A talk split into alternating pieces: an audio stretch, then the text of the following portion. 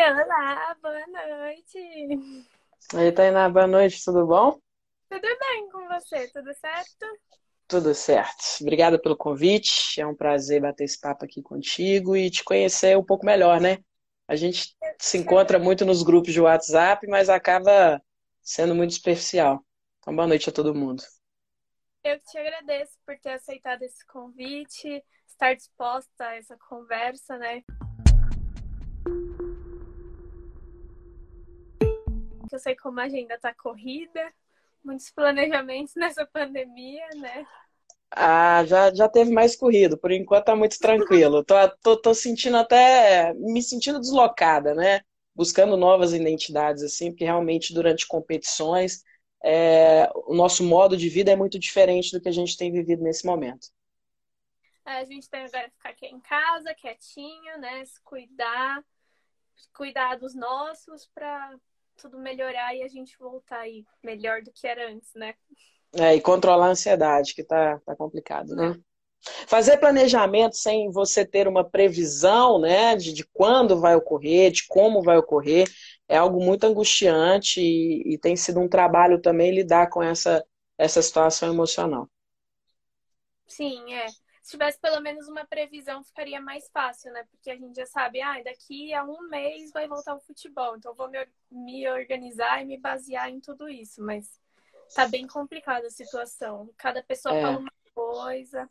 Imagina, se pra gente já tá muito confuso, que não tem que cuidar de nada disso, imagina para vocês, né? É, mas vocês também, né? Acabaram ficando sem conteúdo, a coisa fica meio oca, né? A vida, o dia a dia fica meio estranho. Mas é, no que se refere à, à gestão, a gente está fazendo o que é possível, atuando aí também de uma maneira cidadã para que a coisa se regularize, né? Para que, para que esses uhum. números que vêm crescendo, eles sejam impactados para que a gente consiga voltar à normalidade de fato. Bom, então eu vou começar aqui. Vamos lá. Perguntas. É, eu queria começar te perguntando o porquê escolher o futebol feminino, né? O que te encanta tanto nele? Bom, para eu te responder isso, eu tenho que voltar lá aos meus 12 anos, né? Que foi quando eu comecei a praticar futebol de maneira amadora aqui na, em Belo Horizonte, né? É, o estado de Minas Gerais vive uma situação muito diferente do que, do que é as equipes no, no estado de São Paulo, né? Eu falo que é um exemplo sempre que a gente pode seguir. Então, durante muito tempo, a gente viveu um completo amadorismo aqui no estado. Então, eu vivi toda, todo esse problema de futebol amador, de um preconceito muito enraizado, de ausência de torcida, investimento, é, desde meus 12 anos. Então, eu comecei a jogar aos 12 e aos 28 eu parei. E nunca tive a oportunidade de jogar profissionalmente, era aquela coisa mesmo de reunir final de semana disputava competições até federadas, mas sem nenhum sem nenhum arcabouço profissional, né? Nenhum clube aqui tinha uma estrutura de treinamento e tudo mais. Então, aos 28 eu resolvi parar. Na época eu já, já era policial há sete anos, então eu, eu tentava conciliar as duas coisas, o prazer de continuar jogando com a profissão, apesar de ter ido trabalhar no interior. Então, aos 28 eu acho que eu cheguei no meu limite ali e tinha outros planos, e eu recebi um grato convite de organizar uma equipe para disputar o Campeonato Mineiro nessa mesma equipe, que é o Santa Cruz, que é o, foi a última equipe que eu joguei. Então o presidente me chamou e falou assim: olha, me ajuda a montar uma equipe é, para o Campeonato Mineiro. Naquela época o Campeonato Mineiro dava vaga na Copa do Brasil, a extinta Copa do Brasil. Então, no ano de 2014, eu ajudei ele a montar a equipe. E aí eu comecei a ter uma visão mais ampla do que, era aquela modalidade, do que, que se podia fazer em termos de gestão para o futebol. É, o conhecimento científico para isso ainda era muito escasso, mas a, na medida do possível eu sempre buscava é, me especializar no que estava sendo praticado, principalmente fora, e eu percebi que era possível eu dar minha contribuição não só durante todo aquele tempo, né, jogando, enfrentando esses preconceitos, mas agora de um outro lado aí, ajudando na parte que mais impacta no crescimento, que é na gestão. Então, eu fiquei no Santa Cruz por um ano e meio, fui campeã mineira naquele ano. No ano seguinte, eu disputei a Copa do Brasil, acredito que tenha sido o último ano, que foi no primeiro semestre de 2015. E na sequência, depois de uma, de uma medida provisória assinada pela Dilma, que falava um pouco do financiamento do, do dos clubes, do refis, é, que os clubes deveriam, né, entre os critérios para financiar a dívida com a União, deveria ter um investimento mínimo no futebol feminino. Então, embasada nisso, eu falei assim, olha, dá para alçar voos maiores. Então, eu comecei a fazer projetos é, de despesas organizacional, do que, que um, um, departamento de futebol feminino demandaria dentro de um, de um, grande clube, e bati na porta dos três. E naquela oportunidade o América é, topou, né, me, me, me, colocou como responsável do, do departamento. Então, de junho de 2015 a fevereiro de 2019, eu atuei no América e em fevereiro eu recebi o convite do Cruzeiro, fevereiro do ano passado. E tá aí, é, completando aí um ano e dois meses que eu tô frente ao Cruzeiro. Então, mais ou menos a minha história é essa. Fui campeã mineira por três vezes no América, tricampeã, e pelo Cruzeiro ano passado também campeã mineira e vice da A2.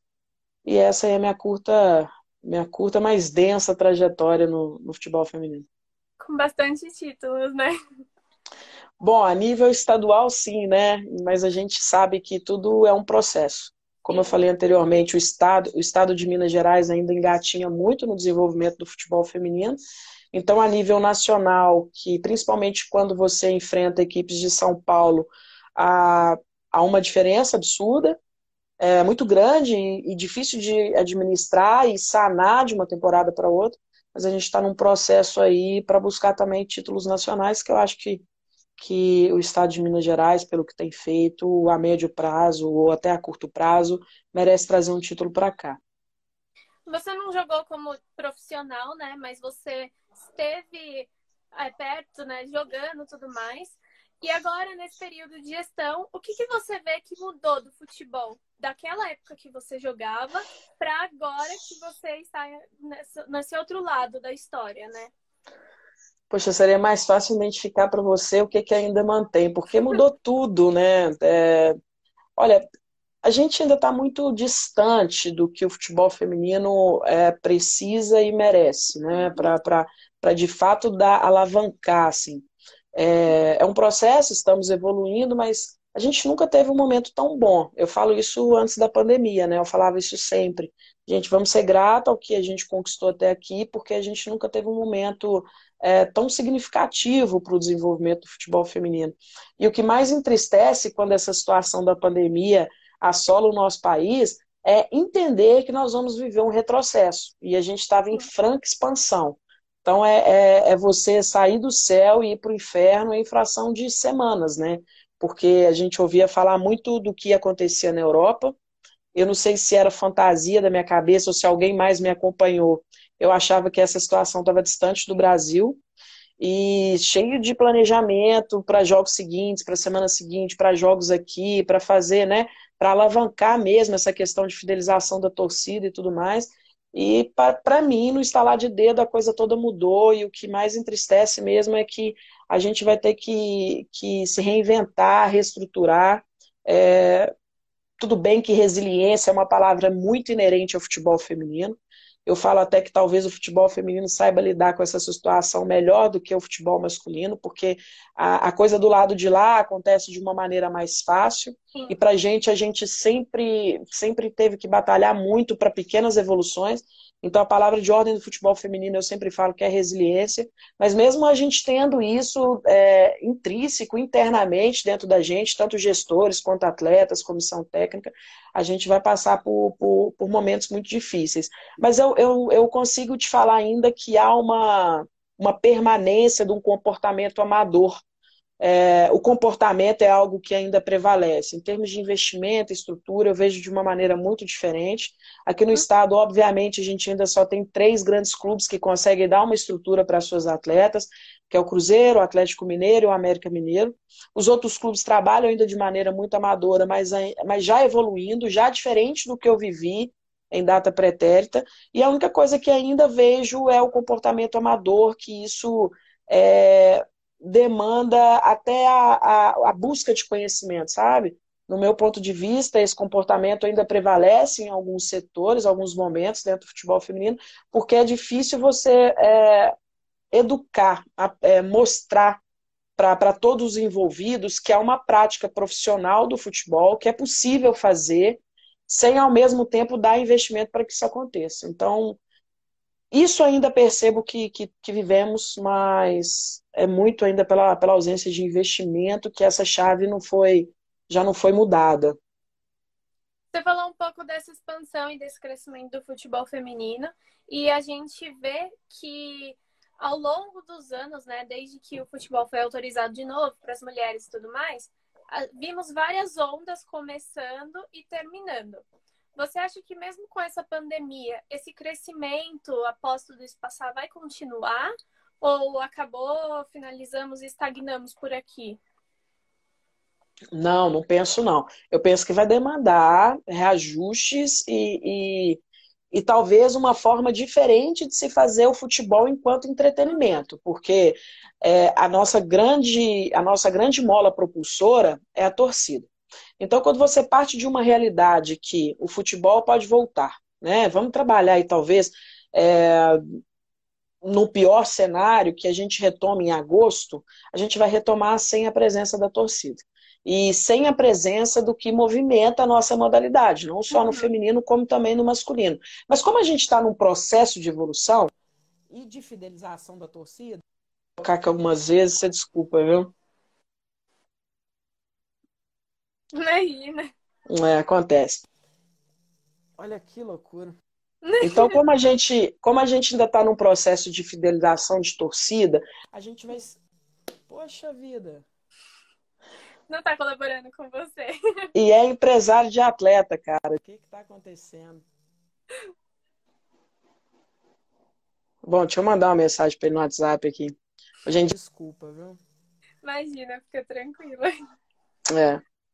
Como a gente ainda está no processo de expandir a fidelização, meu Deus. Como a gente ainda está no processo de expandir essa fidelização,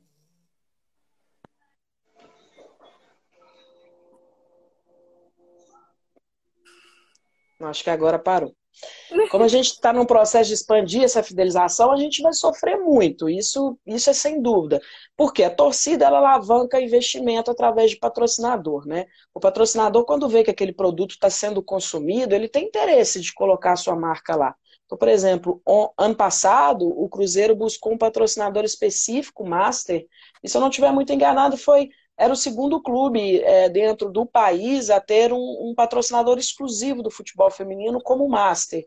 Eu acredito que só o Corinthians tinha, se eu não me engano, a, a marca da cerveja lá. Então, é, por que isso? Porque a torcida do Cruzeiro comprou a ideia do futebol feminino. Começou, eles começaram a perceber que a torcida estava indo, é, que estava consumindo o produto, não só em campo, mas também em redes sociais, em ações que a gente fazia. Então, pensar que a gente vai perder essa mola propulsora nos faz pensar em como buscar, como fazer com que esse torcedor continue consumindo o nosso produto.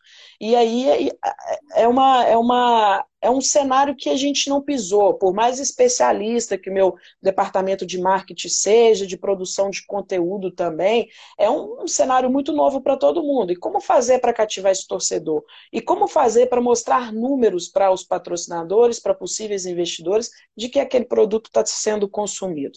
Então, são situações que, que requer muito estudo, muita análise, requer muito experimento, com certeza a gente vai errar, mas também em algum momento a gente vai encontrar a receita para fazer com que o futebol feminino é, suporte esse momento e consiga sobreviver, é, mesmo diante uma condição de ainda não ser autossustentável. Né? Então, são particularidades do futebol feminino que é muito difícil. É, hoje eu não, eu não acredito em nenhum clube feminino que é, consiga ter um retorno financeiro para se sustentar. Né? A gente ainda depende dos caras. Eu falo que os caras ainda pagam a conta, infelizmente. Então, é, são ações que a gente tem que fazer, ainda sendo um departamento deficitário para o clube. E no momento que a gente não pode recuar. É, o futebol feminino chegou num, num, num patamar de investimento que não dá para recuar, né? As atletas já não, não, não comportam ter menos estruturas do, do, do, que tem hoje, ou receber, ter um retorno financeiro menor do que tem hoje. Então, assim, a gente está falando de um, de um retrocesso em termos de investimento, e em termos estruturais, a gente não pode pensar em retrocesso, a gente tem que pensar em em andar para frente. Então, são, são contradições que colocam a gente de, de cabeça fervendo mesmo, de, de quais as ações assertivas que a gente vai ter que tomar nesse cenário ainda desconhecido para todos nós. Eu vi alguns clubes é, aqui no Brasil e alguns da Europa é, vendendo e colocando a fotinha do torcedor, boneco. Você acha que isso daí seria uma das possibilidades para quando o futebol retornar, se ele retornar sem torcida? Acho, acho muito. Ah, e, e, acho muito de uma possível interação. A gente vê isso em live, né?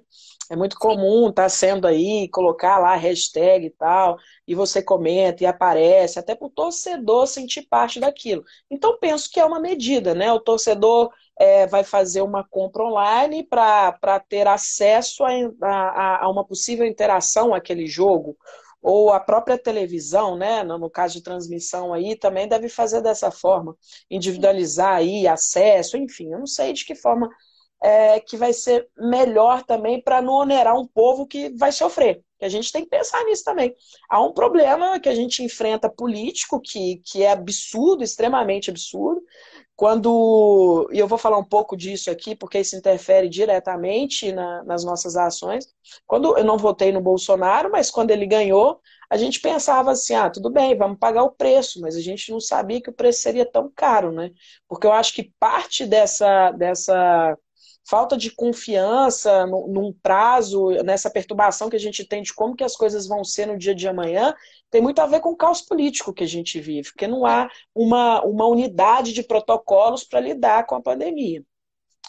É, então, vamos, vamos, ter, vamos ter que reinventar. E aí talvez seja, seja essa condição de fazer caber no bolso do torcedor mas que ele apresente, ele apareça e que ele é, dê retorno financeiro ao clube e as estruturas né, que movimentam o futebol. E talvez essa seja uma forma de fazer com que o torcedor interaja, para que ele esteja mais conectado com o clube, mesmo que seja através do, do, de redes sociais, de transmissões, e seguir talvez o modelo que a gente tem visto nas lives aí. Tenho até tentado participar, mas eles nunca colocam lá minhas, minhas postagens. Impressionante.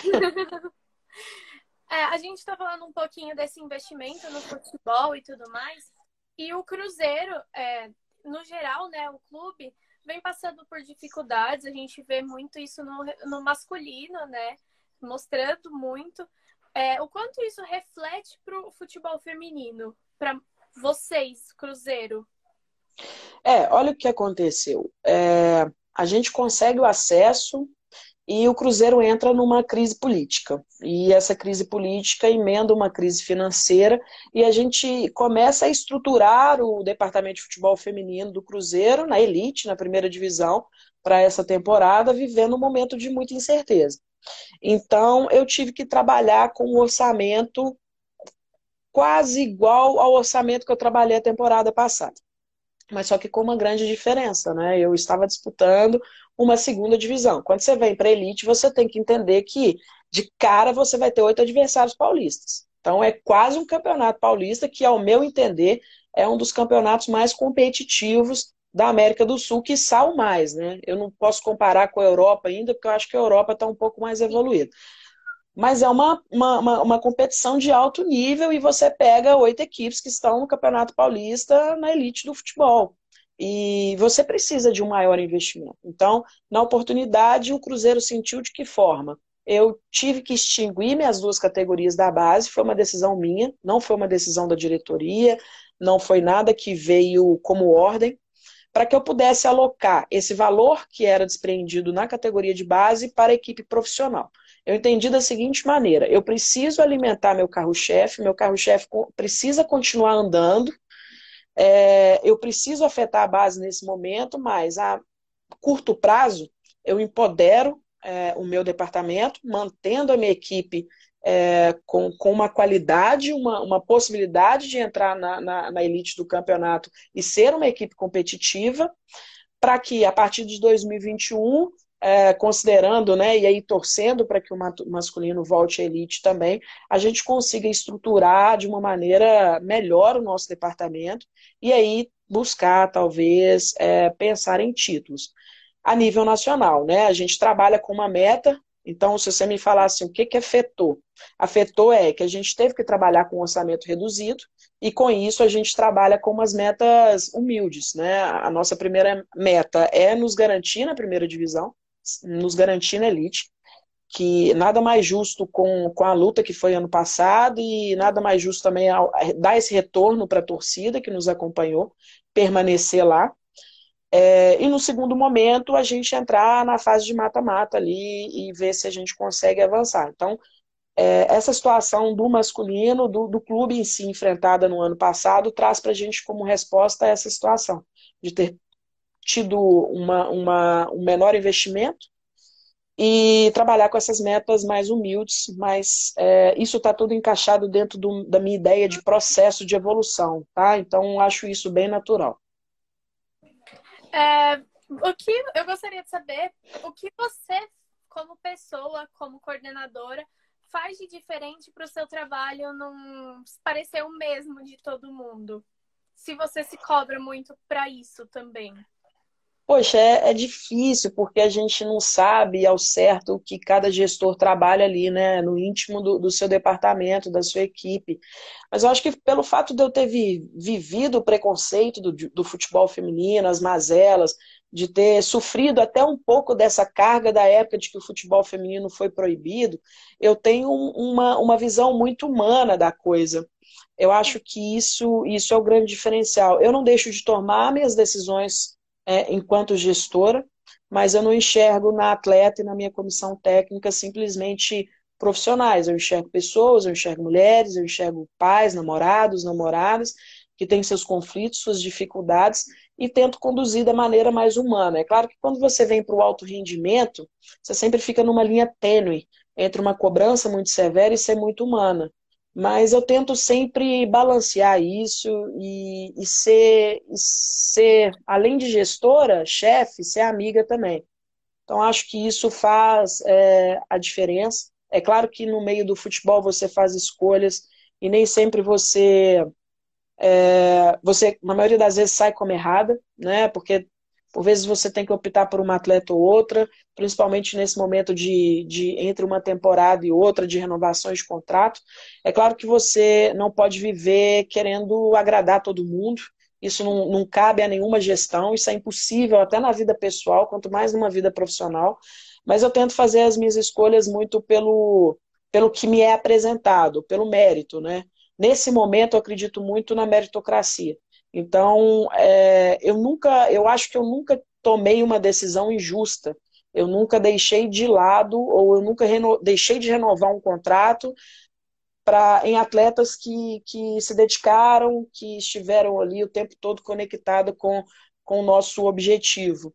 Então, por mais que tecnicamente talvez não vai se encaixar dentro daquele planejamento, eu acho que o período de doação do atleta é, sempre vai ser fator aí para tomada de decisões. Então, isso tem um pouco do, do desse, dessa questão de eu levar a coisa para o lado é, emocional da coisa, humana da coisa. Então, acho que essa pode ser.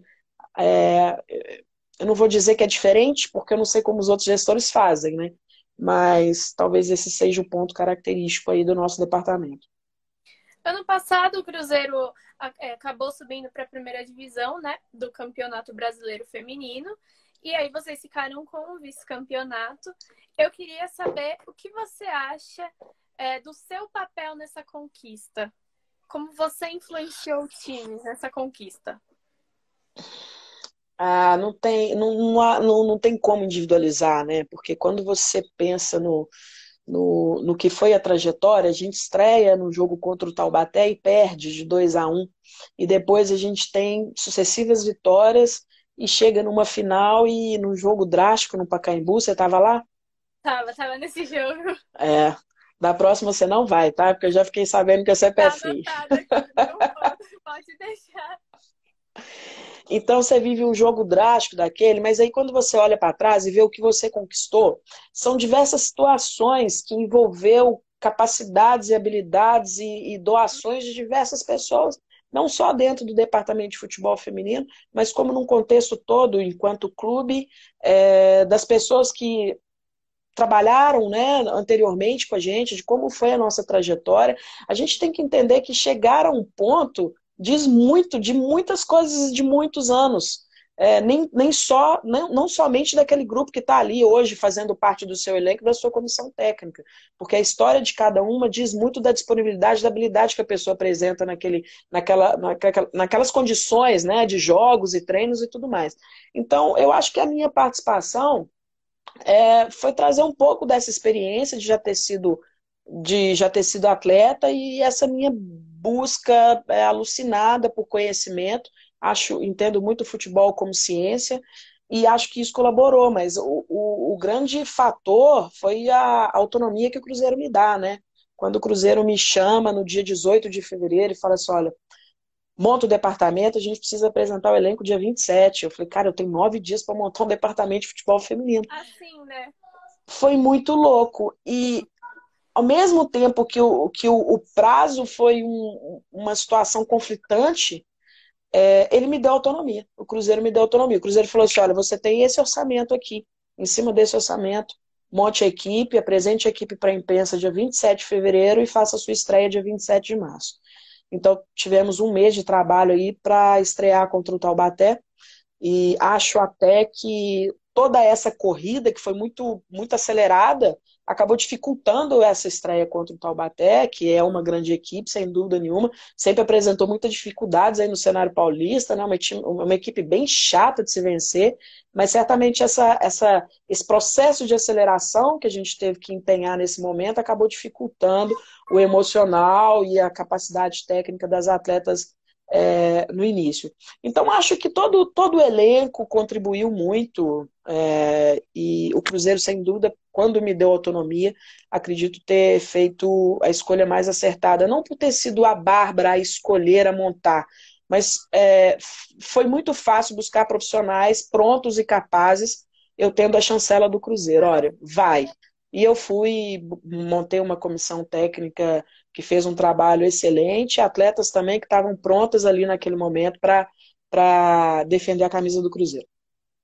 Ainda falando um pouquinho é, sobre o brasileiro, né, do ano passado, é, antes do jogo no mais, surgiram algumas notícias dizendo que a partida ia ser no Mineirão. E aí depois acabou que não foi. É, quais dificuldades você encontrou naquele momento para a partida não ser no Mineirão, que seria, acho que seria um outro marco, né, do futebol feminino, como a gente teve no Campeonato Paulista no passado aqui em São Paulo. É, Tainá, é, a rivalidade ela é muito necessária para qualquer esporte, para qualquer modalidade. Mas essa rivalidade ela também te traz problemas, né? O que, que aconteceu foi o seguinte: é, o Cruzeiro toma a decisão de bancar a despesa de se fazer o jogo no Mineirão, e é uma despesa alta, tá? Para você ter ideia, é, para você abrir dois portões do Mineirão, é, você gasta em, em, pessoal em torno de 100 mil reais. A gente sabia que, por mais que a gente cobrasse, e deveria ser uma, um, um valor justo, para o torcedor entrar no Mineirão para ver o nosso jogo, a gente não conseguiria fazer com que a partida pagasse as despesas. Mas o Cruzeiro achou que o departamento merecia e topou. Olha, vamos fazer esse investimento. Você atendeu durante o ano todo o investimento que foi lhe proposto, não houve nenhuma despesa extra, então acho que o departamento merece que a final seja lá. Mas havia uma situação de uma corrida no entorno do estádio do Mineirão, do Atlético Mineiro. É uma corrida de rua, e essa corrida ia de 8 às 11 da manhã. Então a gente tentou, a, primeiro momento, alterar o horário da partida, que era uma coisa bem engessada, né, às 14 horas, por causa da transmissão da Band. Então a uhum. gente tentou, junto à CBF, tivemos a negativa, uma negativa até justa, porque é o quadro, é, é o horário que a Band tem dentro da sua programação para transmissão, e a gente tem que, na medida do possível, sempre é, entender que é muito importante para a gente que as televisões, as transmissão, transmissões aconteçam. E aí eu tento, num segundo momento, dentro da federação, uma autorização para que a, os dois eventos pudessem acontecer. Então, tem uma reunião que envolve Corpo de Bombeiro, Polícia Militar, todos esses setores que envolvem um grande evento, e eu tive uma sinalização, ok, dá para fazer. Então, a partir desse momento, a gente divulga na imprensa, dá um ok para a CBF, olha, o jogo vai ser no Mineirão, e começa todas as ações. Só que teve um, um a diretoria do Atlético manifestou é, junto ao Ministério Público do Estado de Minas Gerais, e alegando que o seu torcedor poderia não estar seguro com aquela proximidade dos eventos. Né? Então, a corrida acabava às 11 horas, entendi uma dispersão por volta de meio-dia, e por volta de uma hora o meu torcedor ia estar chegando. Bom, o Ministério Público só oficiou a federação para que a federação alterasse o mando de campo, porque entendia realmente que que poderia oferecer algum risco. O que para mim é, é, incabível, porque se você mistura duas torcidas num jogo, de uma rivalidade muito maior, que são ali um jogo de homens, o masculino, que é, é, é centenária essa rivalidade, e o policiamento dá conta, né? Tem aquelas ações que tal, tal torcida tem que aguardar a outra sair, tal torcida entra por tal lado, enfim, aquelas ações, e que porque essas ações não foram feitas para que o Ministério Público entendesse razoável fazer o nosso jogo lá. Então, o jogo só não foi lá por ordem do Ministério Público, e o que, o que me entristeceu muito, porque seria um grande passo para a gente fazer uma final contra uma equipe é, do São Paulo, que é uma grande equipe, com grandes craques lá. E... Mas, enfim, não deu para a gente fazer, a gente não tinha nem tempo hábil para tentar é, recorrer dessa decisão do Ministério Público e acabou sendo no SESC, infelizmente com uma capacidade de só 2 mil torcedores, a gente acredita que tenha passado um pouco disso, mas não comportava é, mais e acredito que a torcida se afastou desse jogo muito pelo medo de chegar e já não conseguir entrar, porque a capacidade de 2 mil para uma final é muito pequena para uma torcida tão grande quanto a do Cruzeiro. Mas a partir disso, né, eu movimentei algumas conversas e ações dentro da Federação Mineira e acredito que nessa temporada, quando retomar aí, a gente vai ter algumas condições de fazer alguns jogos. E é muito interessante deixar claro que é muito caro. Então, a gente quer chegar no momento de jogar lá todos, todos os jogos. Mas é um processo, então, infelizmente, a gente tem que tomar decisões, né? Investe na estrutura do departamento ou investe em fazer jogos no Mineirão. E por vezes a minha decisão sempre vai ser estruturar o departamento, mas certamente alguns jogos a gente vai fazer lá. Eu acho que é legal, né? É, ter esse pensamento que você está tendo. Eu concordo até com você. É, investir primeiro no time sempre é a melhor opção para você crescer. Quando você crescer e o time se, meio que se autossustentar e te der mais lucro, você consegue o outro.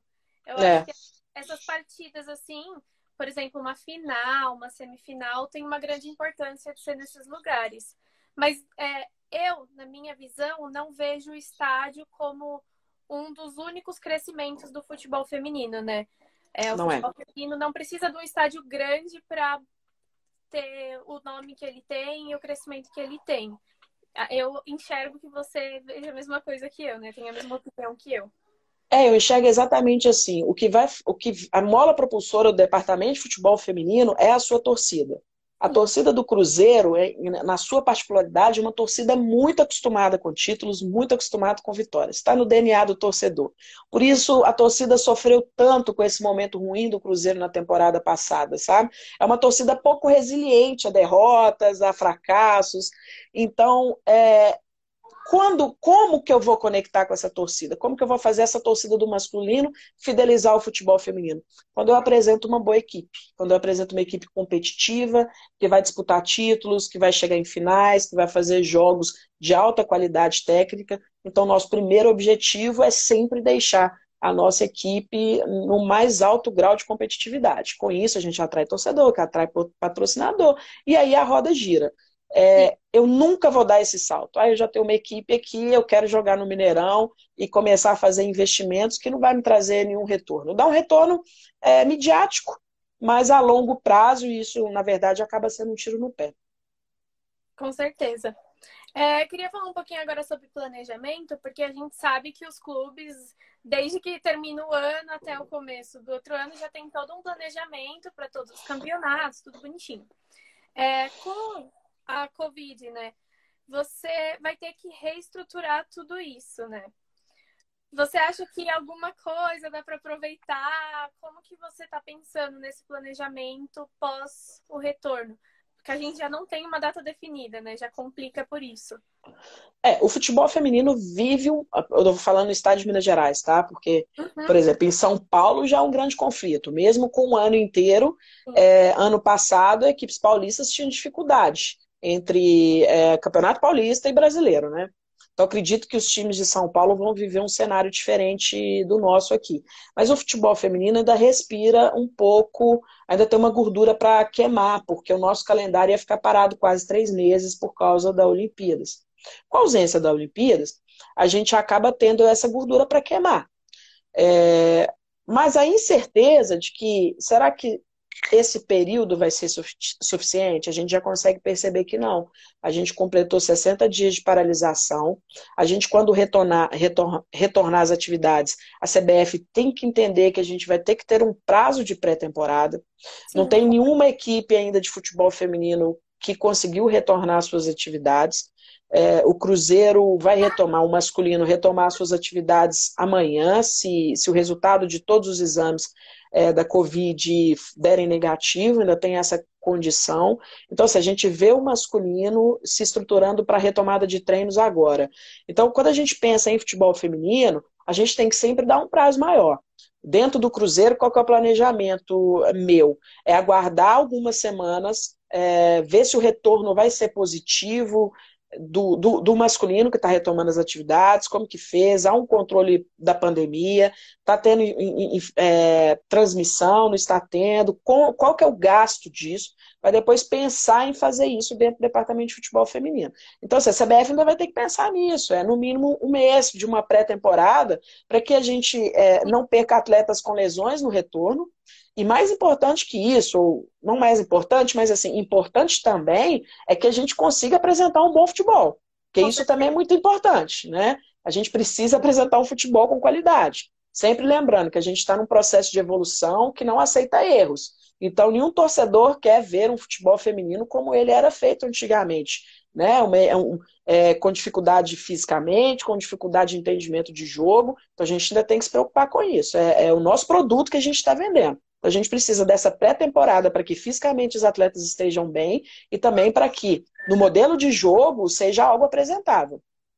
Sim. Então é, é, é, difícil, assim, é, essa gordura já está indo. E isso começa a nos preocupar muito. No que se refere ao Campeonato Mineiro, é, é uma competição ainda em desenvolvimento, uma, uma competição que iniciou sua grande rivalidade no ano passado, com, com a formação dos três grandes clubes é, tendo sua, sua, equipe feminina, mas ainda é, um, é, muito humilde, é, muito, é uma competição muito enxuta, sabe? É, a federação ainda tomou a decisão no passado de não aceitar equipes amadoras, o que eu achei que foi um absurdo no desenvolvimento do futebol feminino, prejudicou muito. Acredito que a tendência esse ano é que eles façam a mesma coisa. Então, o Campeonato Mineiro dá para se fazer ele de uma maneira corrida em um mês, um mês e meio mas é, preocupa muito a questão do Campeonato Brasileiro. É, desse, desse prazo de pré-temporada e como serão os jogos, né? Porque além de dar esse mês de, de pré-temporada, é, a CBF também tem que entender que nós vivemos num país de dimensões geográficas absurdas. Sim, com certeza. Então, é, eu saí de Manaus, a notícia era Campeonato Brasileiro não vai paralisar. Quando eu cheguei em Belo Horizonte, a notícia era o campeonato paralisou. Então, que foi o nosso último jogo contra o Iranduba lá. Então, tem que pensar nisso também, porque a logística não, não, não facilita, não ajuda. Aí colocar um jogo em cima do outro também é muito sacrificante. Então, são situações que preocupam, mas que é muito difícil da gente planejar quando a gente não tem uma previsão. Hoje mesmo eu falei com o Romeu, ontem eu mandei uma mensagem para ele, hoje ele me retornou, falando o seguinte: Ô Bárbara, o momento até do caos político impossibilita da gente trabalhar uma previsão de mês, quem dirá de data. Então, se a CBF está nessa condição, imagina a gente, né, os clubes. Não dá para ser otimista nem pessimista, assim, dá para ter fé, né? Eu acho que o importante nesse momento é ter fé, fazer as nossas, as nossas ações enquanto cidadã responsável, para que os números abaixo e a gente retome, mas sem condição de planejamento. E se eu tiver que abrir mão de disputar uma competição, certamente eu abriria mão de disputar o Campeonato Mineiro, porque para a gente o Campeonato Brasileiro é muito importante, mas a gente não tem aquele problema de contrato, né? O que eu vejo aí alguns clubes sofrendo, que fez contrato até junho, julho, agosto. Nós fazemos sempre contrato por temporada, então as atletas estão aí disponíveis para o clube até dia 31 de dezembro. A gente entende que até lá é, já vai ter pelo menos aí finalizado o Campeonato Brasileiro. Pelo menos a gente tem essa expectativa. Quanto tempo você estima de pré-temporada, mais ou menos, para quando retornar? Olha, é... aí é uma parte muito técnica, sabe? É... Eu fico muito, muito à parte de. de, de... Eu, eu tento buscar conhecimento, até porque isso ajuda na tomada de decisão. Mas o que vem conversando com a minha comissão que seria necessário um mês. É o que, é o que eles entendem ser o ideal. Não é um mundo é, perfeito, o melhor né? do é, perfeito, mas um mês daria para retomar aí da forma como a gente parou uma equipe competitiva e estava. É, é, é, muito triste pensar nisso, porque apesar da gente ter sofrido duas, duas derrotas, é, uma contra o Palmeiras até mais difícil, e a derrota contra o Santos, que, que é uma. Apesar de, de ter saído com a derrota, eu acho que foi o jogo mais importante dos cinco jogos que a gente fez no Campeonato Brasileiro é, trouxe muita tranquilidade, que a gente está com um grupo muito bom e muito pronto para o que a gente vai enfrentar nesse Campeonato Brasileiro. É, apesar disso tudo, a nossa equipe estava muito bem, a nossa equipe estava emocionalmente bem. A gente teve um problema com o jogo do Palmeiras, que a comissão técnica trabalhou de uma maneira excelente. A gente percebeu, percebeu isso no jogo contra o Iranduba. Então, emocionalmente, tecnicamente, fisicamente, todo mundo muito conectado com o objetivo do, do grupo. E a gente sabe que esse momento, cada um em sua casa, tendo esses conflitos de ansiedade, de quando vai voltar, como vai ser, esse, esse, essas notícias que aparecem o tempo todo de dinheiro da CBF, que clube não, não põe em atleta, não investe, na, não, não repassa para as atletas do futebol feminino, de clube que está reduzindo salário, de atleta que está entrando em, em, em condição de suspensão do seu contrato de trabalho, isso tudo deve deixar as atletas e nos deixa também no numa condição emocional muito ruim. Então a gente sabe que quando voltar tem essa outra questão também que a gente tem que trabalhar. Então são situações que nos preocupam demais, da gestão ao comportamento emocional das atletas, que a gente nem consegue programar é, quais serão as ações mais efetivas e, e, que a gente vai ter um retorno mais positivo no retorno. Mas eu estou aí com dois membros da comissão técnica só. Nós tínhamos seis até essa condição toda. É, os outros quatro estão em caráter de suspensão, que é uma condição prevista dentro da medida provisória. Então, estou com dois profissionais aí de, da mais alta qualidade, atuando com as meninas à distância, mas não é fácil. A gente sabe que quando retornar, a gente vai ter um trabalho é, bem mais denso para ser feito com, com essas atletas. Você falou um pouco da CBF, e aí agora eu trago uma pergunta que enviaram para a gente da Giovana Monteiro. É, ela perguntou o que você pensa sobre esse posicionamento da CBF durante a pandemia, esse auxílio e tudo mais. Bom, ajuda, né? É, a gente não pode deixar de falar que a CBF tem visto o futebol feminino de uma maneira diferente. Sim. E é importante a gente falar que a CBF não faz isso também por uma questão exclusiva ligada ao social. Né? Eu falo isso sempre, porque senão fica muito. A gente fica como pedinte, fica sempre assim: olha, uma esmola pelo amor de Deus, e a coisa não é assim. Quando a FIFA toma a decisão de orientar suas confederações a investir no futebol feminino, a FIFA não fez isso porque está pensando simplesmente no empoderamento da mulher. Olha, vamos fazer uma ação social. A FIFA fez isso através de estudos é, após estudos de que é um produto que pode ser altamente consumido. Se ele é, vai dar retorno a curto, médio ou longo prazo, retorno financeiro, isso depende muito das ações das suas confederações e dos próprios clubes. Então a FIFA, quando toma essa decisão, a FIFA tem ciência de que é um produto que pode ser consumido. E a Copa do Mundo trouxe isso para a FIFA, né? O, o, o grande público alcançado aí durante a Copa do Mundo. Então, a partir disso, as confederações também entendem, olha, é um produto que pode ser comercializado sim, que pode dar retorno financeiro sim. Então, vamos investir. É claro que ainda são investimentos incipientes, está tudo muito no início, mas é importante falar que a CBF tem entendido que o futebol feminino é investimento. Mudou a chave, né? Antes era despesa, agora a CBF, acredito eu, que entende como investimento. E o trabalho de todos os gestores aí é fazer com que cada clube entenda que também é investimento, né? Então é um nosso trabalho, a gente tem que fazer isso. Bom, falando sobre esse valor, é um valor que ajuda, mas não é o valor que vai fazer com que tudo volte bem quando retornar, né? Clubes, nós vamos, todos os clubes vão passar por diversas dificuldades, porque são contratos de patrocínio que são suspensos, é a máquina do clube que não está girando e a despesa, e a despesa permanece. E, enfim, acredito que a CBF deve já estar pensando numa segunda ajuda aí, porque certamente os clubes já, já estão chegando numa situação de colapsar a sua vida financeira, pelo menos no que se refere ao departamento de futebol feminino. Ajuda, mas não vai ser suficiente, não vai ser isso que vai salvar aí a, a saúde de todas as equipes femininas. Mas já é bom ver essa mudança né, da chavinha. Vou trazer agora para você uma pergunta da Bianca Ramos. Ela perguntou qual a sua opinião sobre o fato de não ter tantas mulheres coordenando os times masculinos. Pô, opinião é a, a resposta que a gente vive um preconceito estrutural, né?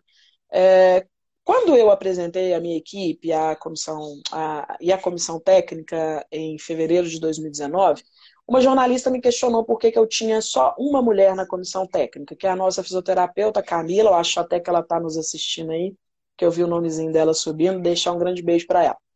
É, e eu comecei a refletir um pouco antes de responder, e a primeira coisa que veio à minha cabeça é o seguinte: por que, que as mulheres sofrem preconceitos academicamente falando, nas próprias universidades e faculdades? Por que, que a atleta, e aí depois eu tive certeza absoluta disso, porque eu fui palestrar no, numa turma de educação física da UniBH, que é uma universidade aqui, e tinha mais ou menos uns 70 alunos na sala. E aí eu pedi às meninas que levantassem a mão. Só 10 levantaram. Ou seja, já há uma, um, um funil na entrada, né? É, eu estou falando do curso de educação física, mas podem ser tantos outros cursos. Por exemplo, eu não sou formada em educação física para ser gestora, eu sou bacharel em direito. Mas enfim, é só por que, que a mulher não entra no mundo do esporte. Então já há um funil nisso. Por que, que a mulher procura menos os cursos de educação física? E aí eu perguntei a essas 10 mulheres o que, que, é, o que, que elas pensam para a carreira delas, se elas pensam em atuar no futebol. E de 10, somente uma me falou que tem interesse.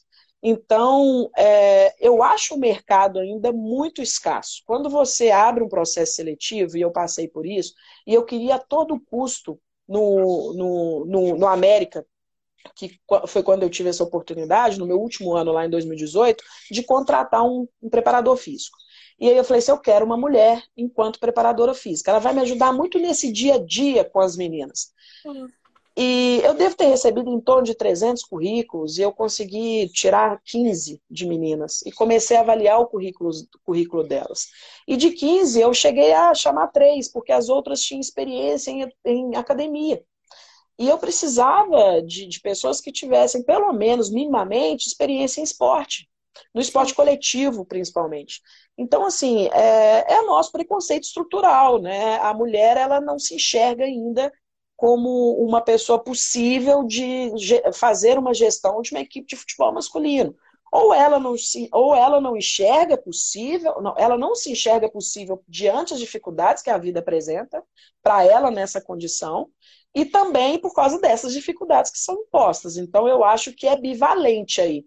Tanto a mulher, ela às vezes se intimida com essa dificuldade, como também há essa mão pesada em cima, esse preconceito enorme que existe na mulher dentro do esporte. Eu vivi, no, no, e eu vou falar isso com muita tranquilidade, no meu antigo clube, uma situação que uma profissional do marketing não, não podia entrar no vestiário dos, do, dos rapazes no jogo do masculino.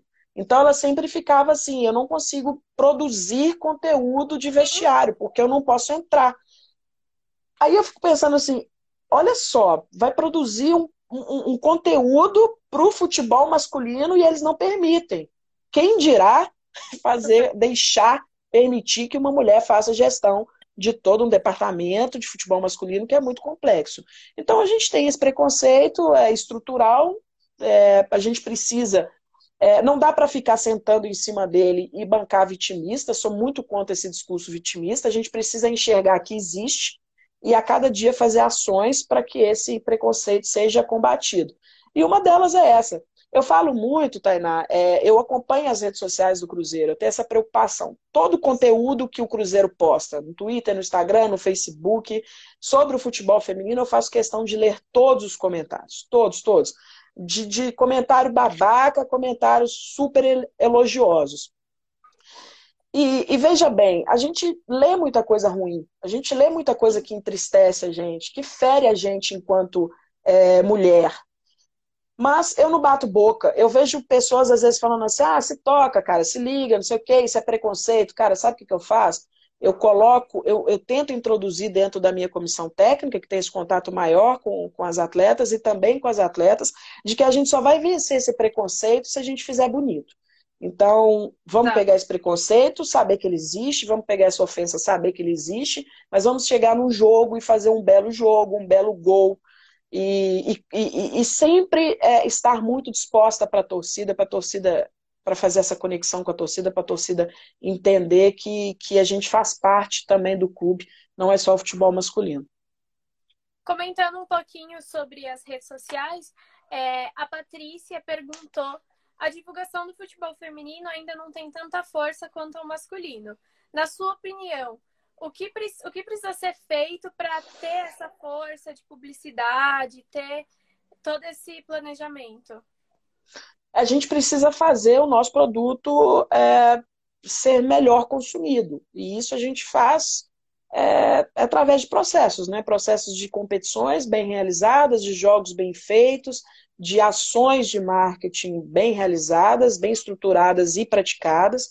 E com isso a gente consegue atrair aí, fazer o apelo midiático, né? Porque é uma. É, não, não há o que se falar em ações é, distintas e solitárias, é todo um, um, um, um grupo de ações para que as coisas consigam, é, para que as coisas avancem, né? Então, olha só, ninguém quer assistir um filme mal feito.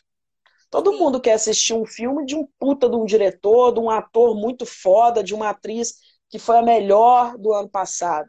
Então a gente pensa, a gente tem que trazer isso também. A gente tem que parar um pouco com essa questão social e vitimista, ah, porque é futebol de meninas, tem que ter todo o apoio, você é obrigado a gostar e isso é obrigado a acontecer. Não, a gente também tem responsabilidade de fazer o nosso produto ser um produto bom para que ele seja consumido e que faça a roda girar. Então a nossa preocupação aqui não é bater na cara de jornalista, de ficar batendo na porta pedindo matéria, pedindo para que nos divulgue. O nosso papel aqui é, é, é fazer uma, uma, montar uma boa equipe, fazer bons jogos e fazer com que as nossas federações, as nossas confederações, a cada vez mais enxerguem o futebol feminino como um, um produto a ser é, vendido e que nos ajude também, porque é, eles fazem parte dessa máquina que, que vai fazer o futebol feminino girar. Muito bom. Ah, eu, nosso tempo está acabando. Tem duas Isso, aqui. vamos lá. Então, deixa eu ver se são. Bom, essa aqui você já respondeu. A, a última, para a gente terminar. Qual idade pretende trabalhar na base visando integrar profissionais cada vez mais preparadas? É, isso tudo depende de recurso, né? Mas olha só, vou tentar resumir de uma maneira muito, muito sucinta que dê para entender e breve, né? É, qual que é a tomada de decisão que a CBF teve ano passado que eu critiquei? Fazer competições sub-18 e sub-16. Uhum. A gente vive no futebol feminino uma realidade diferente. Por exemplo, eu tenho duas, eu tinha duas atletas ano passado que tinham idade para disputar Campeonato Brasileiro Sub-18 na minha equipe profissional. Então, como que a CBF vai ajudar a gente a trabalhar a idade exata, que é a iniciação esportiva, fazendo competições sub-15, sub-13, Porque quando ele aproxima muito do que a gente já pratica no profissional, a gente continua tendo essa janela de desenvolvimento. E é muito difícil desenvolver atletas só em treinamento, porque se questiona isso. Ah, mas tudo bem, então monte uma equipe sub-13 e siga treinando. Poxa, eu vou ter que treinar essa equipe, essa, essa menina que entrar com sub-13 até ela alcançar uma idade para o sub-16. Isso não vai, né? Não é nem uma idade, mas a estrutura física, a estrutura emocional, porque a estrutura emocional é muito importante, ela só é construída com jogos. Ela só é construída com jogos. Então, assim, eu pretendo trabalhar a partir do sub-13, já a partir do ano que vem, fazer uma equipe sub-13 e sub-15, e eu espero que a CBF siga essa onda. Não fazer. O sub-16 eu acho legal manter, você ter o sub-15 ali, uhum. dá para disputar, mas eu acho o sub-18 muito próximo do que se pratica no profissional, então a coisa ficou meio perdida. E o que é muito importante, que é trabalhar a iniciação esportiva, porque tem situações, é, tem capacidades cognitivas, né, que se tem uma idade certa para se trabalhar. Tanto que você pega atletas do profissional com essas dificuldades cognitivas, porque não tiveram aquele treinamento na idade específica. Então, é, eu acredito que dentro do meu conhecimento aqui, de discussões também com pessoas mais ligadas a essa questão, essa questão mais técnica, de que dentro do que a gente pode aqui, a gente vai montar uma equipe sub-13 e, e sub-15. A gente ajuda que essa atleta chegue na, na, idade de estar no profissional mais pronta. Eu acho bem legal isso. acho que é, é a primeira vez que eu escuto uma base sub-13, né? E fico muito feliz com você ter esse pensamento, Cruzeiro comprar essa ideia e também ter esse pensamento. Espero que muitos clubes comecem também, porque é isso que a gente precisa. A gente precisa investir na base. Não adianta você chegar com a atleta de 18 anos lá e querer que ela seja a Marta da vida, vamos dizer assim. Você tem que trabalhar ela, né? Sim. É, e isso faz com que seu produto fique, é, é, aperfeiçoe, né? Quando você tem uma atleta aos 18 anos que passou por essas fases de treinamento nas idades específicas, ela chega muito mais pronta tecnicamente e emocionalmente, e com isso o retorno dela é muito maior. Com certeza. É um investimento que você vai ter um retorno no futuro bem próximo, né? Porque ela vai crescendo junto com você. Exatamente, é isso aí. Bah, quero muito te agradecer por esse é papo, por toda a explicação. Eu, eu aprendi muito nessa live. Eu acho que, pelo que eu estava acompanhando aqui nos comentários, as pessoas também aprenderam muito.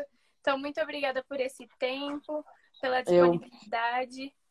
Eu, é eu que agradeço, eu que agradeço muito. Agradeço você também por ser uma profissional que está aí atuante na, na, no, no, no na, na, medida que pode, né? Porque eu sei que não é fácil produzir conteúdo, mas disseminar a ideia do futebol feminino, engrandecer a nossa modalidade, a gente tem que agradecer, por mais que é, você esteja atuando, fazendo isso muito mais em São Paulo, é, todos os outros estados crescem na medida que o, o, futebol feminino de outro estado cresce também. Então a gente tem que ser grata a essa, a essa cisão de ideias que são feitas em todos os cantos do Brasil. Te agradecer, porque eu sei que não é fácil fazer isso buscar conteúdo do futebol feminino é difícil, as coisas ainda estão pouco disponíveis, mas dizer que certamente no futuro muito breve você vai ser recompensada por estar aqui como pioneira.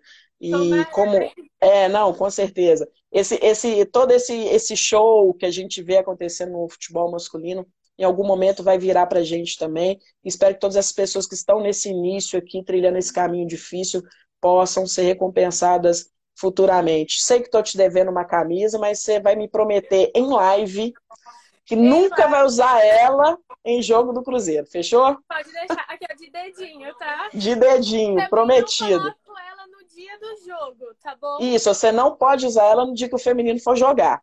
Pode deixar, fica combinado aqui. Combinado, Gravado, grande beijo. registrado.